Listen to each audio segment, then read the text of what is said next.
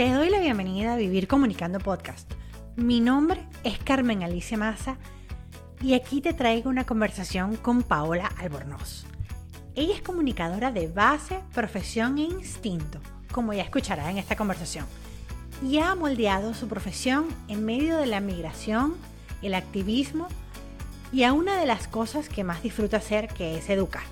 Cuando la conocí me sorprendió su personalidad, inmediatamente quise ser su amiga, pues ella estaba ya cursando un posgrado mientras estaba apenas a la espera de asistir a su acto de pregrado y recibir su título como comunicadora social.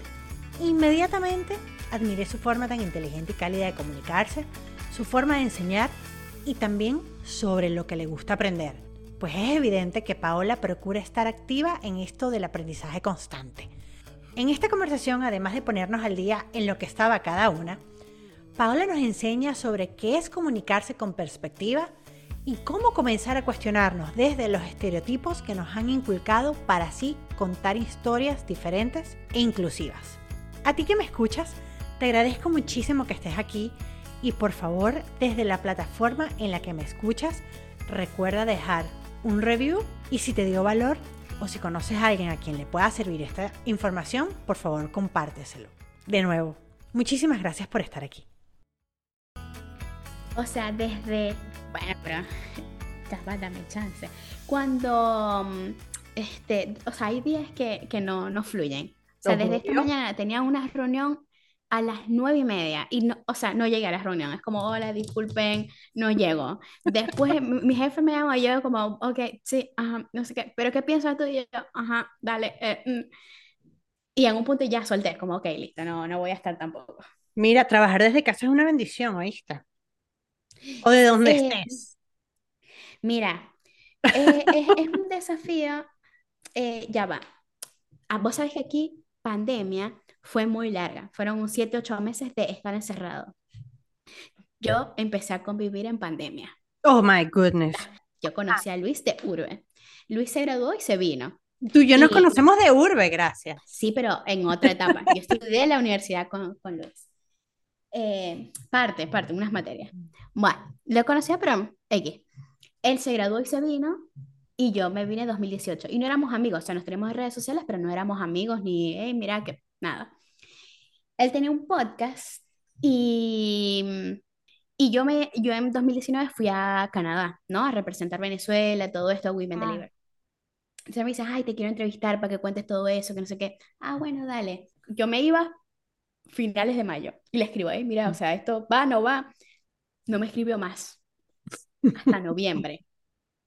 Y en noviembre me escribe, ay, dejé colgado esto, vamos a hablar. Entonces, cuando salimos para hablar del podcast, este nada, fue como una charla X, pues normal, de, para hablar del podcast, que al otro día comenzó a escribirme, escribirme, escribirme, y yo, yo saliendo con alguien de Maracaibo, cero. Cero. No va a pasar.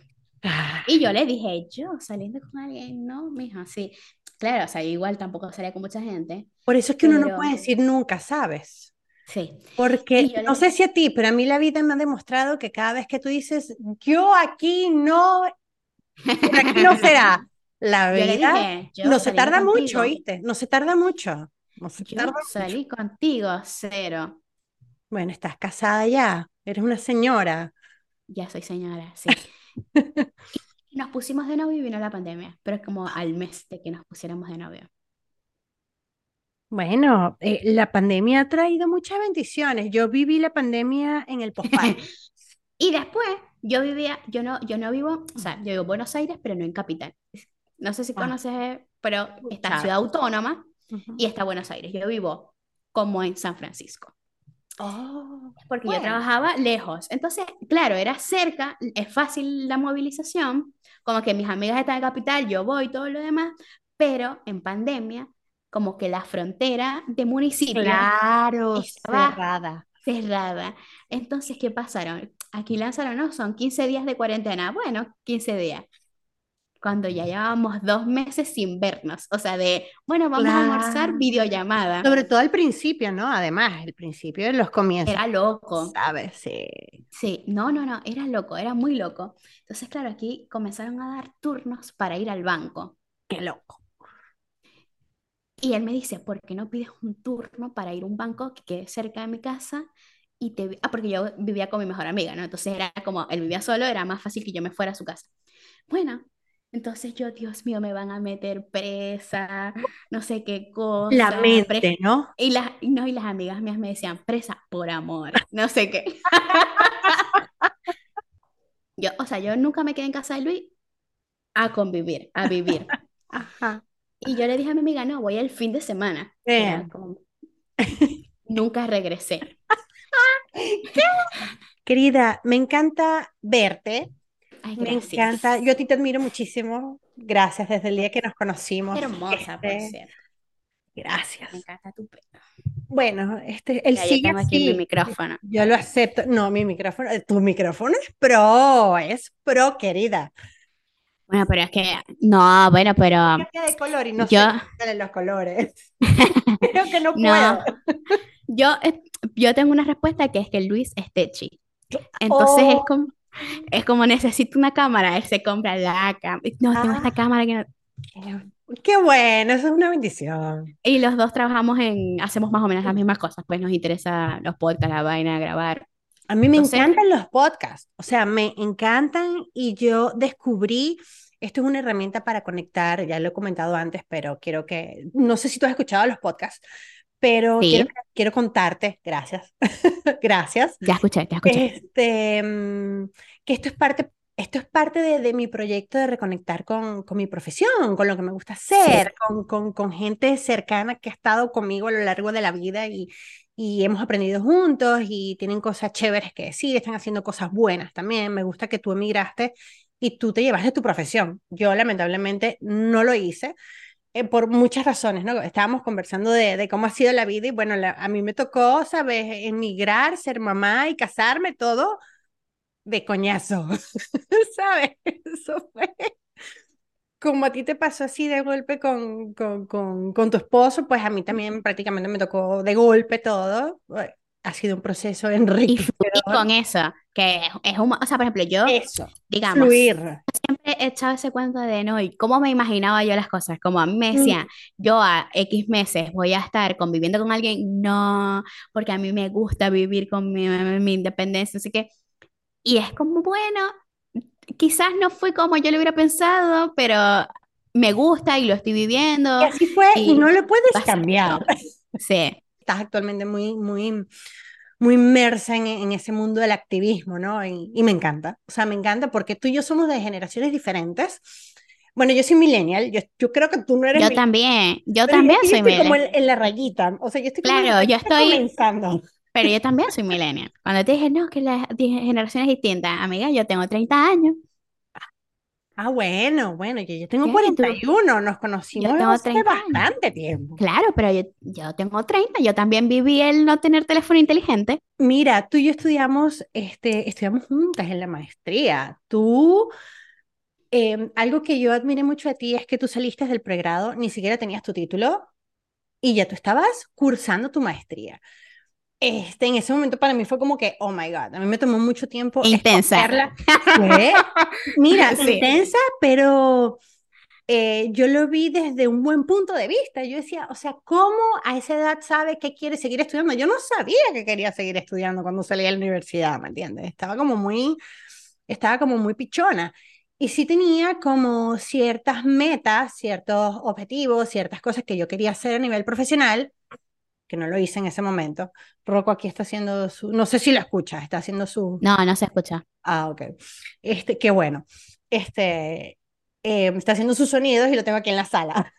No, no, pero no se escucha. Entonces, yo cuando salí de la universidad, eh, en pregrado, terminé haciendo algo que no era lo que yo en verdad soñaba hacer eh, cuando tenía, cuando estaba estudiando la carrera. Y yo Sí. veo que tú siempre estuviste muy conectada con el tema de dar clases, de ser em, profesora, tu mamá creo que es profesora, además lo haces muy bien. y has logrado hoy en día integrar todas esas cosas que te gustan, la comunicación, el activismo, em, dar clases. Lo has integrado y estás de alguna u otra forma, no sé si lo estás haciendo con, con la estrategia y con el fin de crearte tu propia marca personal y bueno, ir, ir para allá, ¿me entiendes? Mira, yo creo que o sea, son muchas variables a la vez. O sea, hay cosas que, que son transversales a mi identidad mm. y, y, que uno se resiste. O sea, cuando yo estudiaba, el, cuando yo estudiaba la, la carrera, no fue mi primera opción estudiar comunicación. Mi primera opción fue derecho, porque mis papás son abogados inicialmente. Entonces, como, oh, bueno, uno creo que, que es muy común también en Venezuela, como el, ese, esa cúpula que es Ah, claro, porque uno... Por eso, por eso fui a parar yo al banco, ¿no? No claro, uno de esto aquí, pero por eso yo llegué a parar al banco, por un tema de, de, de, de fidelidad familiar, por así llamarlo. Total, y, como que uno, evidentemente es parte de lo que entiendes, es parte de, o sea, hay algo que te interesa porque creciste escuchando, creciste en esas conversaciones. ¿Y mm, qué me pasó? Que siempre fue muy aplicada y y tenía esta oportunidad de entrar a la Universidad del Zulia con un programa de, mérito académico, pero comenzaba el año siguiente. Y mi mm. mamá daba clase en la universidad y me dijo, bueno, pero ¿por qué no comienzas algo, otra cosa que te llame la atención mientras tanto? El mientras tanto se convirtió en mi carrera, porque cuando lo comencé a ver, es como, ah, fue como, yo no voy a dejar de estudiar esto. Y después la, la otra decisión fue no, no voy a estudiar otra cosa que no sea esto. Que lo estaba disfrutando sin duda, ¿no? O sea, tú entraste y lo empezaste a disfrutar. Y yo dije, me veo en esto, porque es algo que, que, que yo creo que más que emigrar con una profesión, es con estos skills de mm. cómo aplico esto que ya yo sé. Y, creo que eso es como uno de los mayores aprendizajes que he tenido, ¿no? Como mm. uno, uno no tiene o sea, mi identidad, y creo que otra madurez de, de, de, la migración es mi identidad, no es lo que mi carrera, pero sí los skills, las habilidades que yo tengo y cómo la voy a aplicar. Eso se queda contigo, eso es tuyo. Claro, esa, y es parte de esa reinvención. Bueno, soy ingeniero, pero doy clases de matemática porque me gusta, o mm. porque encontré otra forma hasta la, la, el lugar en el que quiero estar.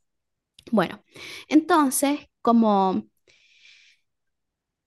sí sabía que quería, o sea, como que disfrutaba esto, obviamente me identifico con, yo estudié audiovisual, yo me imaginaba haciendo cineasta, o sea, haciendo Imagínate. Y, y después me di cuenta que nada que ver, me di cuenta que, que, nada que ver, mi primer trabajo fue un periódico, entonces yo decía, Dios mío, mm. yo me gradué, me gradué con, o sea, todo mi esfuerzo, me gradué de blanco y todo lo demás, y yo estoy trabajando en un periódico en el horario nocturno. Que, es fuerte, es fuerte. Era muy fuerte. Sí. Era muy fuerte, pero yo, sabía cuándo entraba, no cuándo salía. Y después yo no tenía certeza, pero sobre esa certeza yo sabía cosas que quería, como yo quería mm. seguir estudiando, no sabía que quería ser profesora porque me parecía como yo no voy a replicar el, las cosas de mi mamá y, creo que esa es parte de la misma rebeldía de nada que ver, ya, yo no estudié derecho, ya yo no hago esas cosas. pero sabía que habían cosas que, que me gustaban y creo que parte de algo que sí me identifica mucho, que es la curiosidad, es como yo estaba navegando estas cosas, ¿no? Desde, bueno, la comunicación. ¿Qué me, qué me depara? No sé, pero yo sé quiero seguir estudiando esto. Y bueno, después es como muy en paralelo, ya yo estaba este, trabajando de, del periodismo, que me dejó mucho cansancio, pero también me dejó como mucho criterio mm. sobre tu, la validez de tu voz, de tu opinión, de cómo se escriben las cosas, de, del saber... Incluso de cómo se maneja un medio tradicional, porque hoy en día... Sí eh, los medios tradicionales, yo no sé si algún día irán a desaparecer, pero... Este... Pero, pero lo inevitable es el criterio de escribir eh, yo, uno después lo que hacen son adaptaciones, ¿no? Adaptaciones a, a, otros formatos, adaptaciones a, a, plataformas digitales, pero el criterio, o sea, escribir bien es escribir bien. Escribir, es. Eh, escribir y transmitir una información y que el mensaje se entienda es y tener cierta coherencia. Sí, sí, Entonces, bueno, este, creo que me, me, llevó mucho, me ayudó mucho a entender eso y encontrarme con muchos choques, ¿no? Después yo trabajé en, en agencia y era como, Dios mío, o sea, esto es lo que se está llevando y yo no vi Mm, nada de esto en la universidad, Nada. ni siquiera un acercamiento a la conversación, nada. Sí. Este, bueno, y, y nada, como comenzar a valorar entonces mis conocimientos por sobre lo operativo, ¿no? Ok, pero este criterio que ya yo sé, ya yo sé escribir bien. Ahora, ¿cómo hago para adaptarlo a redes sociales? ¿Cómo hago para adaptarlo a un blog? Y bueno, creo que eso fue lo, lo que fui navegando eh, y creciendo sobre eso, ¿no? Entonces, claro, ya después con los años ya no era solo hacerlo y disfrutar hacerlo, sino también cómo enseñaba a otros y por eso también hice como este recorrido de, de, de la, de estudiar docencia y, y eso como un lado muy profesional. Y mm, parte también como de mi propio recorrido es como siempre vivir esta dualidad de hay muchas cosas que me interesan, como la comunicación, pero también todo esto que tiene que ver con perspectiva de género, feminismo, porque también era lo que yo veía, o sea, yo lo veía en clases, yo lo veía en mis, mis espacios laborales, o sea, como en los- cómo se comunicaban las cosas, porque también em, hay algo de cómo se trata la comunicación, de, de replicar imaginarios que ya están, ¿no? O sea, como siempre he hecho el cuento de las muertes dantescas en, en- y- y- pero ajá, pero ¿por qué, es- por qué sucede que es dantesco? O ¿qué es sea, si alguien se preguntó, Sí, alguien se preguntó el, ajá, yo lo escribo porque es lo que la gente asocia, o, Estereotipos de cómo comunicarnos con esas otras personas también de forma respetuosa. Y es como comenzar a ver las, las, es- esas fallas estructurales, ¿no? O sea, eh, esto de la curiosidad y el cuestionamiento también te lleva al, ajá, pero ¿por qué hago yo las cosas? O sea, más allá de que lo hacen los demás, es ¿por qué yo hago esto? ¿Por qué escribo esto? Entonces yo decía, como a, a mí me hace demasiado ruido esto, porque además ya yo estaba como estudiando feminismo y estudiando perspectiva de género y, y como, ya va, esto no es una pelea de faldas, esto no es No, un romance, un- una muerte pasional, esto vamos a tiene ganar. Esto no nombres. es nadie, nadie va a ganar aquí. No, no, y que la- yo creo que no es cuestión de ganar, pero es Sí. ponerle los nombres que tienen Y los nombres que tienen que ser son incómodos, porque cuando en clases yo tengo que decir, tú a través de las historias que cuentas puedes estar invisibilizando, es, es una situación incómoda, Wow. Porque claro, justamente esos son los estereotipos. Si yo veo que las venezolanas solo nos muestran en traje de baño y en, en- con una corona encima, eso es lo que yo voy a creer, porque los estereotipos, una vez que se, re- se repiten, se convierten en imágenes verdaderas, pero no todas somos mises. Eso. No todas somos Misses. ¿Y qué pasa cuando, ah, bueno, pero yo me imaginé venezolana, exótica, y, y la Sí. verdad es que no, y no, y no me tengo por qué catalogar así, sino Mm, me quiero identificar, ¿no? Como eso. Y Sí. está bien, Y, pero mucho menos sentirme menos venezolana por eso, ¿no? total. Em, entonces, cuando tú traes el detalle, o sea, el detalle de, ok, pero estos estereotipos y cuáles historias, entonces, ¿qué historias quieres contar? Porque entonces las historias Mm, que quieres contar también tienen un poder de decisión. Yo puedo, yo puedo hacer un, un mensaje y mm, mostrar un video y la mujer está en la cocina. Nadie me va a decir que no, que no hay una mujer en la cocina. Pero yo también tengo un poder de decisión de dónde ubico a la mujer, o dónde ubico al hombre, o dónde ubico a los niños, o qué juguetes les pongo. mm. Y cuando, sí, y cuando tú comienzas a como interpelar al otro, a la otra persona de, ajá, pero ¿qué historias quieres contar? ¿Cuál es el mensaje? ¿Por qué se tiene que mostrar así? Ok, pero puedes visibilizar otras cosas. Ahí hay, hay como un proceso largo de, de enriquecimiento. ¿Y tú entonces decidiste construir o decidiste, como me gusta a mí aquí hablar este, en el podcast acerca de, eh, tenemos las capacidades de construir o diseñar nuestra profesión hacia lo que en verdad disfrutamos, hacia lo que consideramos que es nuestro propósito y, y hacerlo, ¿sabes?, a nuestra medida.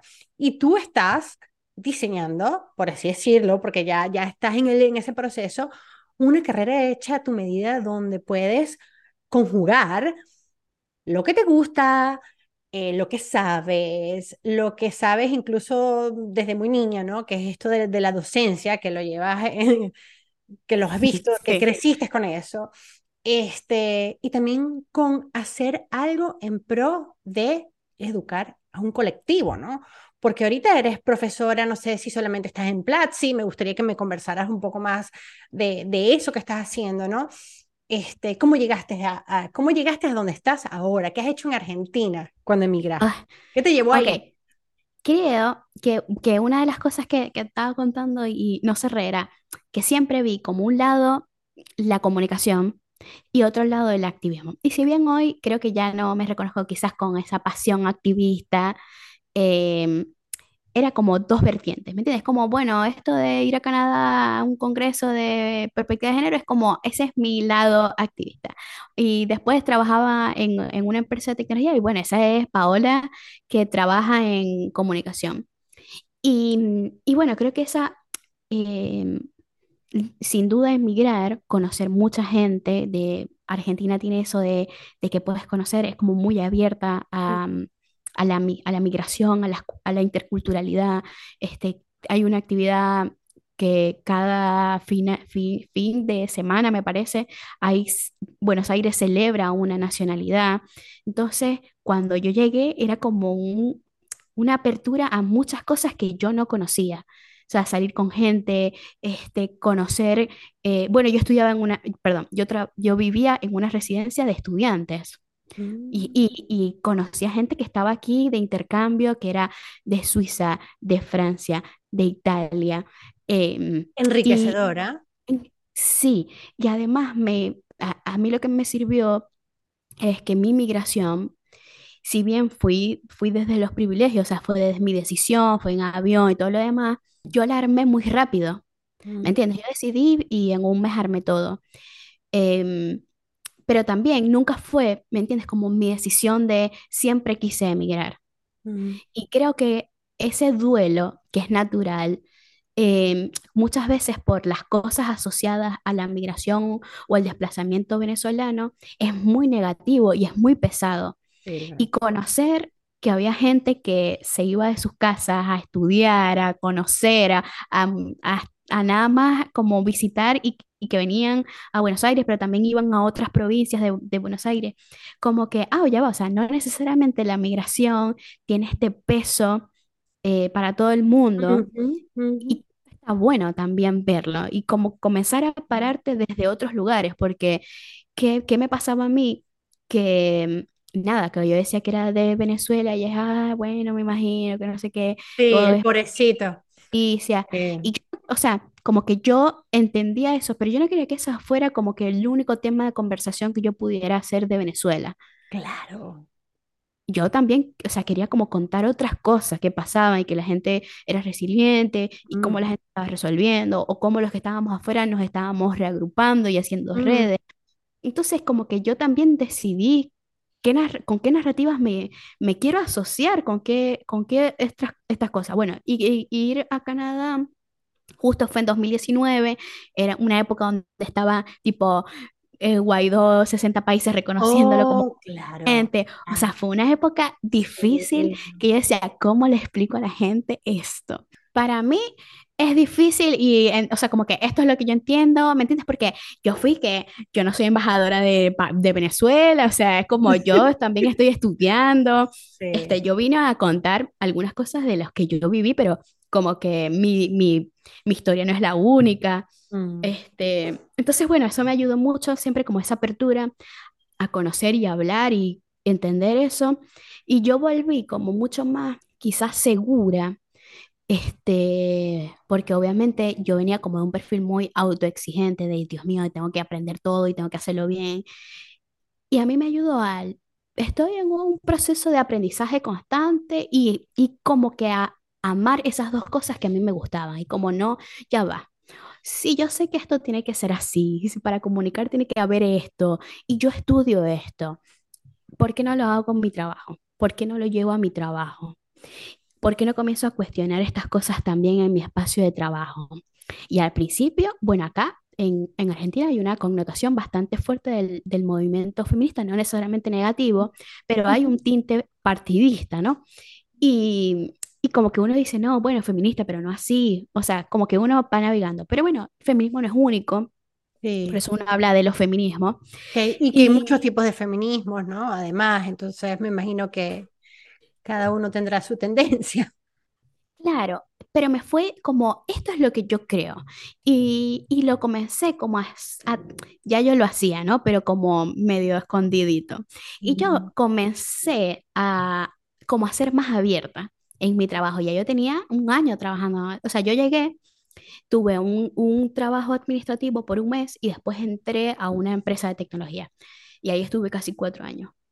Al primer año, el primer año es como te vas adaptando, o sea, Sí, yo el tenía primer cuatro año de meses migración es, es complicado. te vas adaptando a Sí. formas, a, a, A las leyes, a, a- claro, al clima, a una gente que no conocía las estaciones y tiene que vestirse por las estaciones.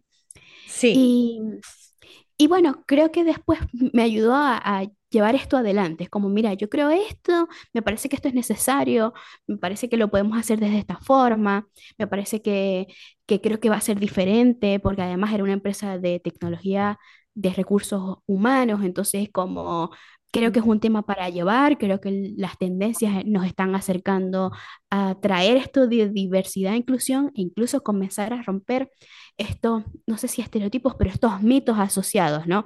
Como diversidad e inclusión, entonces el, para los, los meses del orgullo pongo una bandera y, y ya Sí. después como, ay, pongo la bandera y qué más. ¿Y qué más? Eh, Comenzar a pararme desde ese lugar también me, me llevó a mí a tener mucha seguridad de, ok, yo creo en esto y yo no puedo sentir vergüenza o como que no es incómodo y, y como manejar también la incomodidad que genera en el en el otro. Sí. Y después creo que fue como sobre eso, pararme y, y seguir. Yo comparto poco en redes sociales, ¿no? Que en un momento hablaba, yo comparto poco, o sea, yo no comparto muchas cosas. Cuando comparto, yo lo tengo medio portafolio, hice esto, no sé qué. Y, y yo veía que en el 2021 todo el mundo, como que yo estaba directora de una revista que salía cada tres meses, estaba grabando entrevistas para, para el canal en YouTube, no sé qué, como todo producido. Pero el, el lado interno era que yo estaba viviendo uno de los años más difíciles que yo he vivido. Y, y después creo que cuando por fin pude hablarles de eso, o sea, que fue diciembre, como, hey, yo tengo mucho tiempo atravesando esto y estoy cansada, ¿me entiendes? Como, hey, o sea, esto también me pasa. Y, y como que todo el mundo, ay, no, no", todo el mundo, ay, no sabía y no sé qué. Y sí, pero es que también es algo muy, ¿me entiendes? Es como, me, Es me pasaba, Sí, es es muy íntimo. Y que me Claro. pasa que es como, no, tengo la hemoglobina muy baja. Y es como, bueno, pero toma una remolachita. Y es como, Sí. pega, o sea, ¿tú crees que si fuera por la remolacha yo no me la tomaría? O sea, que si fuera por comer no me los Eh, tomaría. sí. Entonces, claro, me, me ponía en un lugar incluso más, Va más allá del jugo de mm, remolacha. Va más allá. claro, me ponía en un lugar súper triste. Me ponía en un lugar súper triste y yo después de, sí, y después es como, yo no, o sea, al principio yo no se lo contaba a mis papás, después fue como, bueno, estoy, estoy en esta, estoy en esta andanza. Sí. Y después es como las cosas también, o sea, creo que buscar mucho, mm, no únicamente, ¿me entiendes? Como no únicamente la salud, creo que el salud es un tema muy amplio. Entonces creo que también me ayudó a llegar ahora a mis 30 años eh, desde otro lugar, ¿me entiendes? Como un lugar más amigable, un lugar de soltando muchas cosas, un lugar de, mira, yo, yo estaba el año Más pasado la suavidad contigo misma, más claro, yo estaba en suavidad. la, la agencia top 3 Argentina, la directora de contenido, y, le- y estoy en una empresa que hoy es mucho más pequeña, tiene mu- mucha menos gente, Mm, pero tengo otra dinámica, ¿me entiendes? Tengo mucha más tranquilidad y yo comencé a valorar más eso, ¿me entiendes? Sí. Que trabajo con la marca tal. Tengo una, yo tengo una condición de, de- de la sangre y, y si bien yo siempre fui como muy responsable con eso, después de la pandemia yo me fui a poner en control y tuve un mes de reposo después. Wow. Y porque yo tengo, yo eh, manejo hemoglobinas muy bajas. ¿Y qué pasa? Que mm, yo no me doy cuenta porque es una condición. O sea, la gente le da anemia y se siente mal. Yo puedo tener hemoglobina Porque es baja normal. Sí. claro. Y después cuando yo me fui, a- o sea, yo no me sentía mal, me fui a hacer mi chequeo después de la pandemia, digamos, cuando se normalizó que podías hacer con, eh, cuestiones médicas, pues. Sí. Y tenía la hemoglobina en 7. Wow. Un mes de reposo, todo el 2021 haciendo tratamiento. Y ya la, la última parte, o sea, en, en Venezuela, si bien es algo que, digamos, yo lo tenía, no sé si naturalizado, porque siempre fue parte de, de mi crecimiento, vida, claro. Claro, yo iba a bancos de sangre, no sé qué, o sea, como que no era ajena. Acá tenían otro protocolo y entraba el tema COVID. Y el espacio donde me podían hacer el tratamiento, que es que te inyectan hierro, era un espacio oncológico. Oh, wow. Y yo estuve un mes yendo a un espacio oncológico donde me estaban inyectando hierro yo al lado tenía a alguien que le estaban haciendo quimioterapia, al lado mío. Y yo comencé a, a pasarla muy mal psicológicamente. Tipo, Claro. yo sentía, me voy a morir, no está mi mamá, me va a pasar de todo. la mente. Yo comencé, claro, yo, cuando a mí me, me dicen, tienes la memoria baja, busqué de psicóloga. Como yo esto, sin mi familia no lo voy a hacer. Ya yo vivía con Luis y era como atravesar algo, ¿me entiendes? Como tu zona más oscura en pareja, ¿me entiendes? Como, yo no quiero que tú como que veas se esto. magnifica eso. como, yo no quiero que tú veas esto, pero esto, o sea, después es como, mira, es- estoy atravesando esto. Y eso también es parte de la madurez. Sí, Ya yo no soy solamente una directora, con no, yo soy mucho más, o sea, yo tengo otros intereses que no son únicamente escribir y- o revisar contenido. ¿me- Yo y aprendo y, me- y creo que se habilitan otras conversaciones. es. Cuando, cuando sueltas eso de, "Ey, o sea, sí, yo estudié esto, pero de repente ya no, no es lo que yo quiero hacer a mis 40 años. Y está bien. Una también tiene una necesidad, ¿no? Y la necesidad es como esto que vos lo podéis hacer ahorita, que, que se, satisf- se- te satisface, es, es esa, eso que está ahí que te dice, hey, yo quiero hacer esto. Eh, cuando yo emigré, yo tuve un proyecto que era también editorial, que conectábamos personas que escribían y las poníamos, o sea, nosotros lo editábamos y lo subíamos a una me plataforma. Fan, fan número uno de no se monetizó nada. Que conocimos mucha gente que también andaba en una de, hey, yo tengo este artículo y quiero tener un espacio donde yo lo pueda compartir. Eso después. Claro, o sea, pero era ah, de esto de que éramos tres personas que queríamos hacer esto y no, no se monetizó, pero nos conectó con eso que necesitábamos. Yo pasé, después que, que emigré, yo dije, no, no, ¿dónde voy a dar clases? Que y, y me puse como a, a buscar, ¿no? Esa oportunidad de dar clases y fui a entrevista y no quedé. Y, y, y- y yo sabía que tenía esa necesidad de hablar los temas que a mí me gustan, porque para mí las clases no es que yo te transmita una información y un conocimiento, no. Para mí es generar unos debates de, ok, los, y, y- como muy a, muy a mí, muy a mí, es como provocar ese cuestionamiento, ¿no? Eso es lo que a mí me gusta de las clases, como, ok, pero ¿qué más? ¿Por Y en? Platzi, y, y en Platzi, ¿cómo llegaste a esta plataforma? Yo, em, yo conocí Platzi, o sea, como no, no docente, pues como persona que en, en el trabajo donde yo estaba había como un monto donde tú podías disponer de ese monto y hacer cursos. Podías hacer 10 cursos de económico o uno que fuera los que uno que fuera un, un programa más largo, no sé. Es el monto lo que había, no era el tipo de programa que querías hacer. Y me llamaba la atención de Platzi que tú pagabas tu suscripción anual y podías hacer un curso, podías hacer los que quisieras, una escuela completa.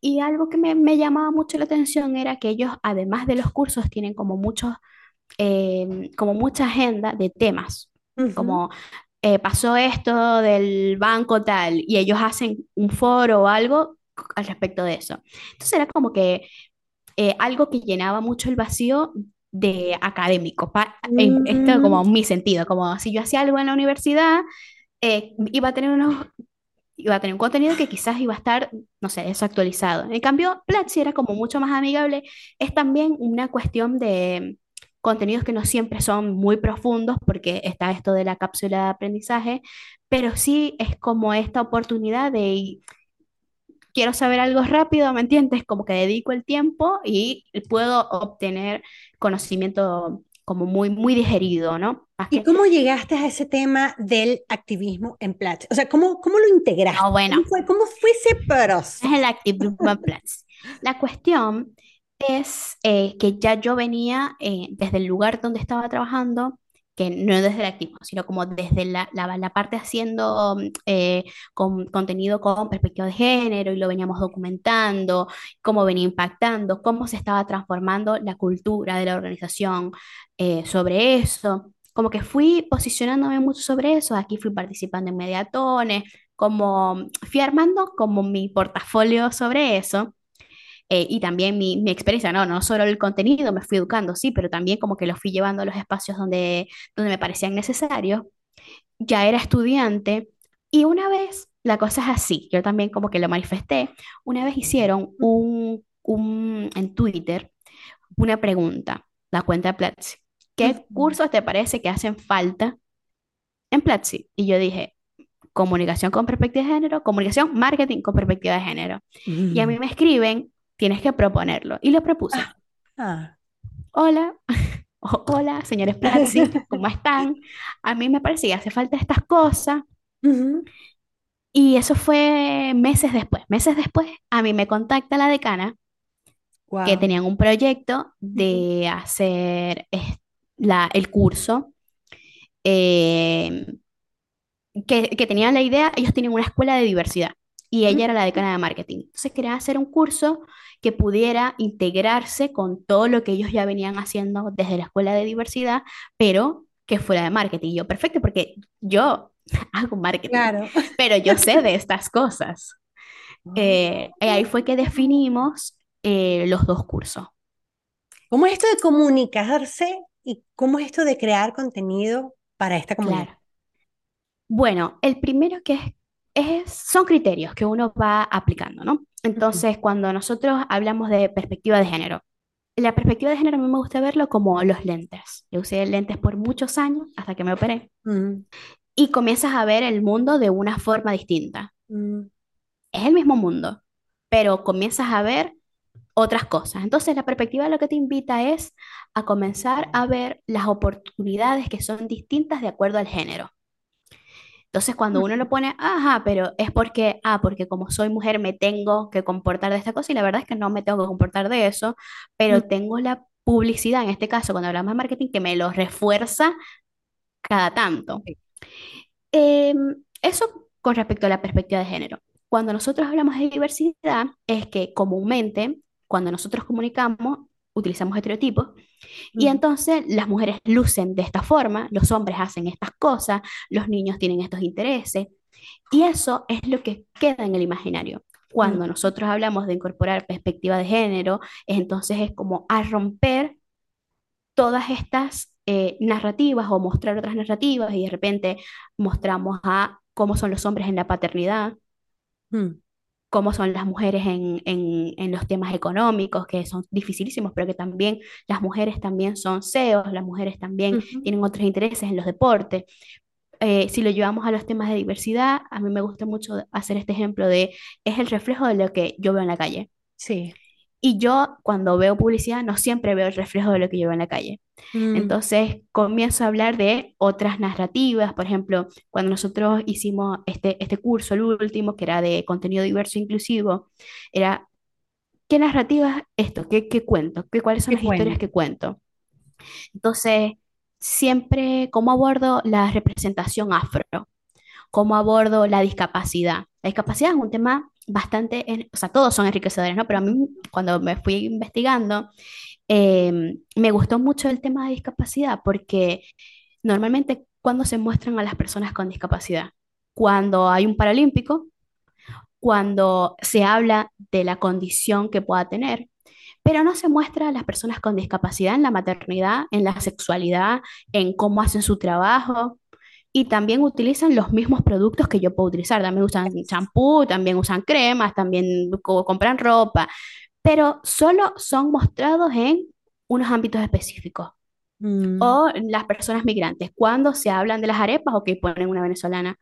Pero, ¿y en qué otros momentos, o sea, también puedo participar? Yo también voy al supermercado acá y también me puedo ver reflejada. Personas que participan todos los días, tú ves en la calle. Totalmente. Entonces, como yo también me puedo ver reflejado en un, este, un supermercado porque yo voy a hacer mis compras y vivo aquí. Entonces, traer esa, esos debates em, siempre me, me, parecieron muy interesantes, me parecieron necesarios y, y, como que me gustó mucho la oportunidad también de el desafío de no solo dar las clases, sino de crear el programa, obviamente en acompañamiento con, con Platzi, pero de crear el programa y que, ok, esto, este bebecito, estos bebecitos son, son míos y, y, y vienen con, con, lo que yo soy, con lo que yo creo.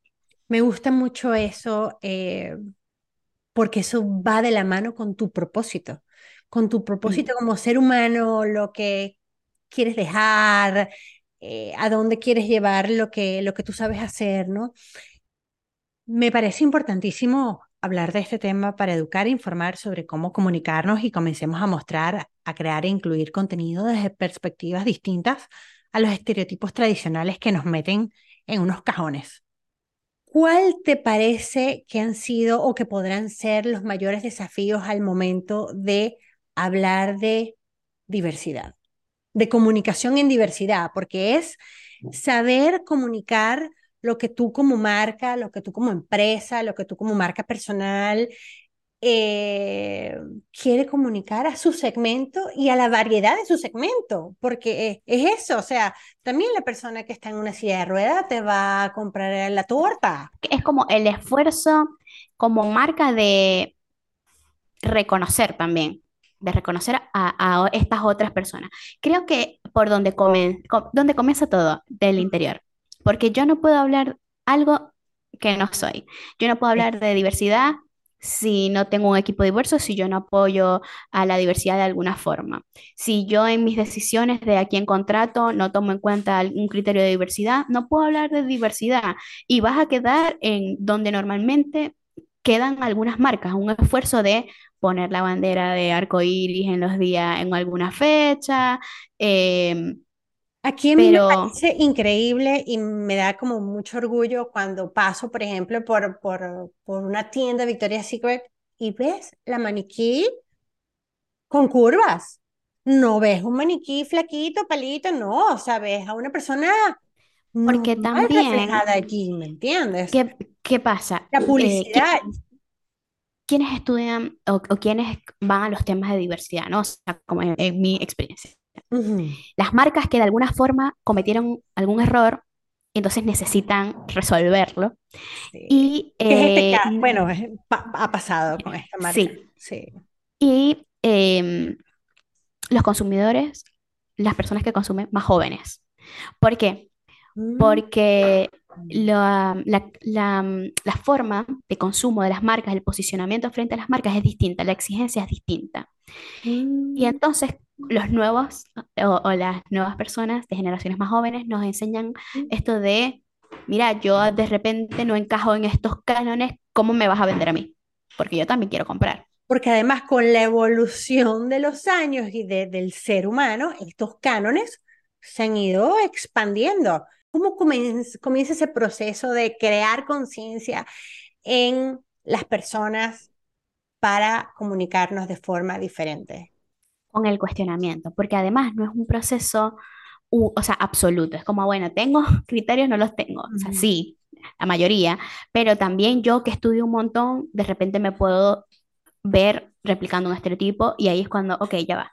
¿Qué estoy haciendo? Mientras el cuestionamiento es como la, la, el pilar, herramienta clave que me va a ayudar a, estoy contando esta historia, pudiera contarla a otra persona y si esta persona que la puede contar cómo es, cómo luce, eh, tiene, estoy hablando de un electrodoméstico, necesariamente lo tiene que contar una mujer o lo puede contar otra persona. Si es otra persona, ¿por qué es otra persona? Tienes como ese, ese juego.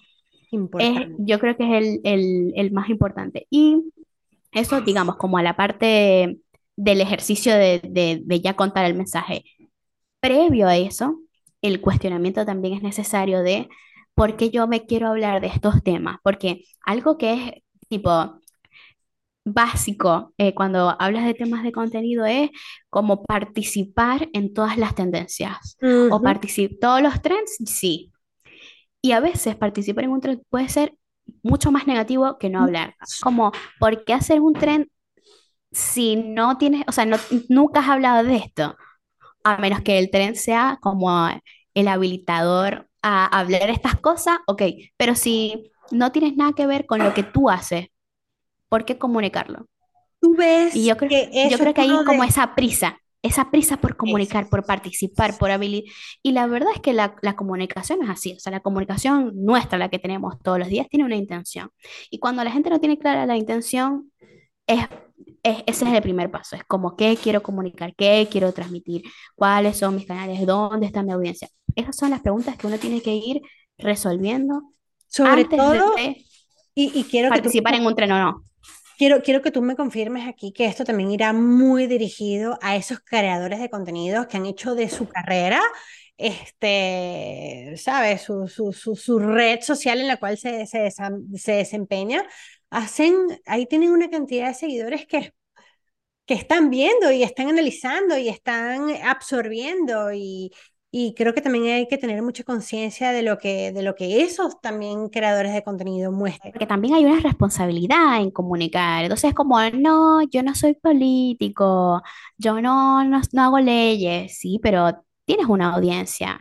La audiencia también, este, como podemos hacer eco, ¿no? De, de cosas. Y, y, creo que también la palabra responsabilidad, o sea, me quedo con la palabra responsabilidad porque es, yo puedo seguir siendo o, o compartiendo historias, eh, con llenas de estereotipos, en esto de cualquier tipo de estereotipo, o puedo pararme desde otro lugar, ¿no? Compartir otras historias y otras narrativas.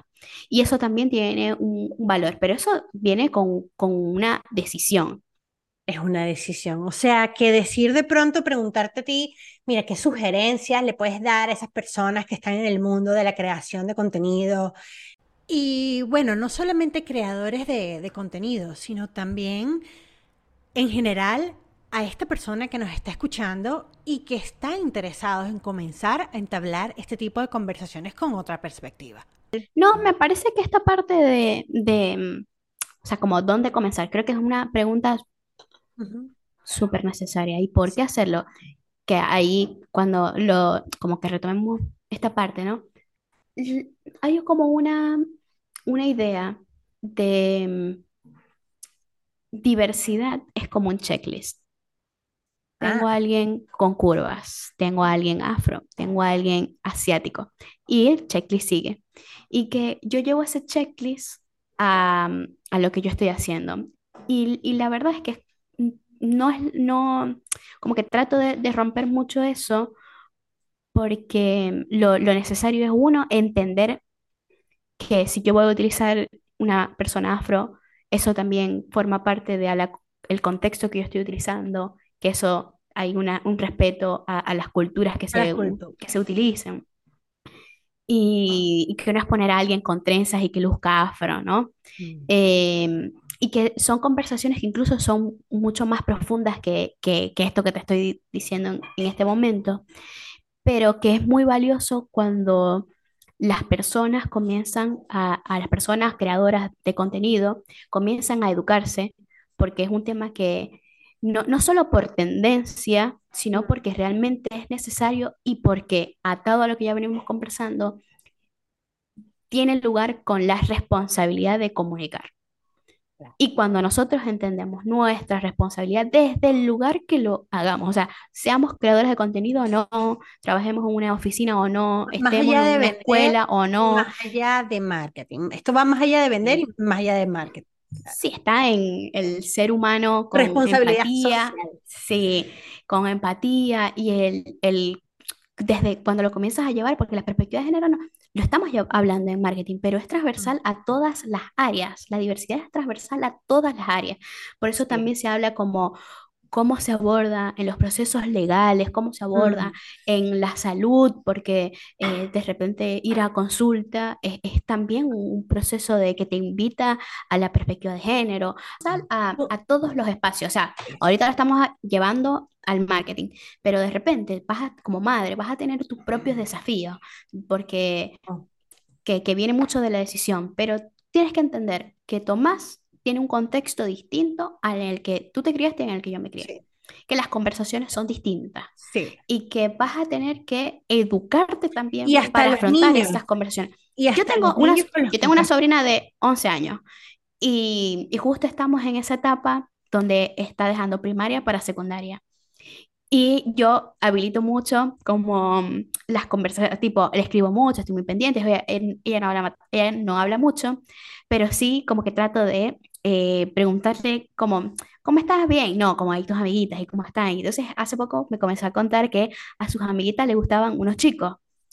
Entonces yo, ah, como que, ¿me entiendes? No que no es como doy por sentado muchas cosas, porque para ella es como su primer enfrentamiento a esto, que es Claro, natural. que le gusta. Y yo le dije, bueno, está bien, a tus amiguitas o amiguitos le pueden gustar, tus compañeros, compañeras le pueden gustar niños, le pueden gustar niñas, y está bien, es normal, te va a pasar, cuando te pase, no, no, no, como que si- siéntete en un espacio seguro para hablarlo, hablarlo conmigo, hablarlo con tu mamá, hablarlo con quien quiera, eh, pero ahí te das cuenta que o sea, como esto que yo llevo a clases, como que también lo llevo a, a estos espacios también. O, no sé, mi mamá vino eh, en diciembre y era como, no, viste que no sé quién está gordísima, viste que no sé Ay, qué. Y yo sí. también entiendo la diferencia es una generacional, ¿no? generación, sí. Lo primero que me dijo es, Paola, engordaste demasiado. Ay, Y yo, mamá, Paola, lo sí. primero que me dijo, y yo, mamá, yo te estoy trayendo, estamos compartiendo. Yo no quiero que esto sea el centro de lo que nosotros estemos compartiendo. Te lo digo como mucho más tranquila, pero en el momento también me Eh, te exige, frustra y te me, duele y es como, me exige, ¿me entiendes? Como he mucha por ahí, yo emoción. he pasado Me, por ahí. me exige mucha emoción, pero también entre, este- como siguiendo con estas responsabilidades, como es más fácil bloquear, no hablar del tema, Sí, pasar la página, que realmente decirle a alguien, "Ey, o sea, sabes que, no sé, tenemos tres conversaciones y las tres conversaciones me has dicho algo del peso. Sí, Y, y yo ya sé mi peso, o ya yo sé el peso de Carmen, y sí. hablemos de otras cosas. Porque es muy común también en las conversaciones, por ejemplo, con mis amigas que, de, de venezolanas o colombianas, ter- eh, terminar el... eh, Fui a- y, y sí, yo también quiero hablar de esas cosas, pero yo, a mí, yo también tengo más intereses. Y En qué bueno que habilitemos estas otras cosas. Miren, ¿saben que esta es la tercera vez que nos reunimos y estamos hablando del mismo tema? Hablemos de otra cosa, porque nosotros también somos responsables de como Sí. los, es- de los espacios, ¿no? De, de qué hacemos con los espacios en los que estamos. Ay, no, porque, repito, La es mucho más importancia del lenguaje y la importancia del lenguaje y saber es qué mucho palabras más fácil decir, ay, bueno, lo veo cada vez tanto, me calo esto, y, y no como Sí, tener esa oportunidad de, ¿qué vamos a hacer con este espacio? ¿Este sí, grupo siempre va a ser para criticar a otras personas o, o hacemos algo con él y, o, o quizás, o reconocer, mira, yo- de verdad yo no puedo estar en este No grupo puedo, porque o sea, yo las quiero mucho, no tiene nada que ver con ustedes. No puedo estar con este grupo porque yo no creo esto. Y si yo me quedo en este grupo es también replicar esto que Y, yo no creo. y que uno va evolucionando y eso precisamente, este, uno va evolucionando y hace cinco años no pensabas de esta forma y podías quedarte en ese grupo hablando fácilmente de, mira qué gorda estamos todas, ¿me entiendes? O Total. sea, y, y, no nos llenamos en, de conversaciones un poco más ricas, No, o sea, más a ver, tampoco que, quiere decir que, yo que yo solo estoy, oh, ¿me entiendes? Como llevando esta presencia en todos los espacios, pero un poco es también de que no todos los espacios luzcan iguales y no toda la gente que yo conozco piensa igual que yo y está bueno tener ese Está ejercicio. bueno. Mira, ajá, ¿y cómo comenzar? Yo quiero comenzar a comunicarme este, desde esa perspectiva de género. ¿Cómo comienzo? Educando. Ed- yo creo que lo, lo sí, o sea, educándote. Es como investigando mucho, leyendo mucho. Creo que es, es como, es un universo y te vas a dar cuenta que, que, que escapa del checklist que mencioné. Es cuando yo, cuando yo, que digamos, puedo manejar el tema, ¿no? Eh, me educaba para dar clases, ¿no? Que es también otro desafío. Eh, la, la representación afro, ¿no? Como, o sea, como te voy dando como ejemplos, ¿no? Te hablé de la discapacidad con la representación afro en este caso, de cómo lo vemos y es como los mismos problemas que contamos, ¿no? Es, eh, tienen Mm, problemas con el pelo para ser aceptados con los rulos o, o si lo planchan, y es como, ajá, y fuera de esto. O, o tienen estas curvas, o tienen que saber bailar espectacular. Y de repente, y una de las cosas que, que yo te digo, como uno también se va deconstruyendo, soltando cosas, todas estas palabras que tienen una connotación por ser negra, ¿no? Como la magia negra, la mano negra. Y es como, ah, ya va, viene de aquí el origen. O que a alguien le digan mulata porque las mulas eran la mezcla entre el caballo y la yegua y la mulata es la, es la hija de alguien blanco con alguien afro. entonces es como, ah, ya va, pero yo me expresé así. O yo también he dicho estas cosas, como tiene que pasar algo a una mano negra y no está tan bueno que yo lo diga. Pero no llegaba ahí si no lo estudiaba, si no me ponía a investigar, si no me ponía a escuchar a otras personas que no lucen como yo ni que tienen el mismo origen que yo. Em, y eso también es súper enriquecedor. Mira, es que tú eres una aprendiz, con, tú, tú particularmente, yo sé que a ti te gusta todo el tiempo estar aprendiendo cosas nuevas y vas, no es que a la vanguardia, vas un poquito más allá. Este, en verdad que eso es algo que, que, que a mí me gusta mucho de ti, que admiro muchísimo de ti, porque este tema, si bien es un tema que tiene muchos años escuchándose, no es algo nuevo, pero este, es importante masificarlo, hacerlo cada día este, más notorio, más evidente, hablar de estos temas, educarse, este, y también para eso estamos aquí. Pau, tú, este, mm, ¿qué te gustaría comunicar aquí? ¿Qué te gustaría decirnos? Yo creo que uno, o sea, si yo quisiera como aprovechar este espacio de vivir comunicando es como este cuestionamiento de, ah, o, sea, como estoy escuchando este podcast y ahora, ¿cómo veo yo cómo me comunico? ¿No? Como, como como persona que escucha este podcast, es ahora como esta cuestión de qué quiero hacer con lo que estoy comunicando, en los espacios que estoy comunicando.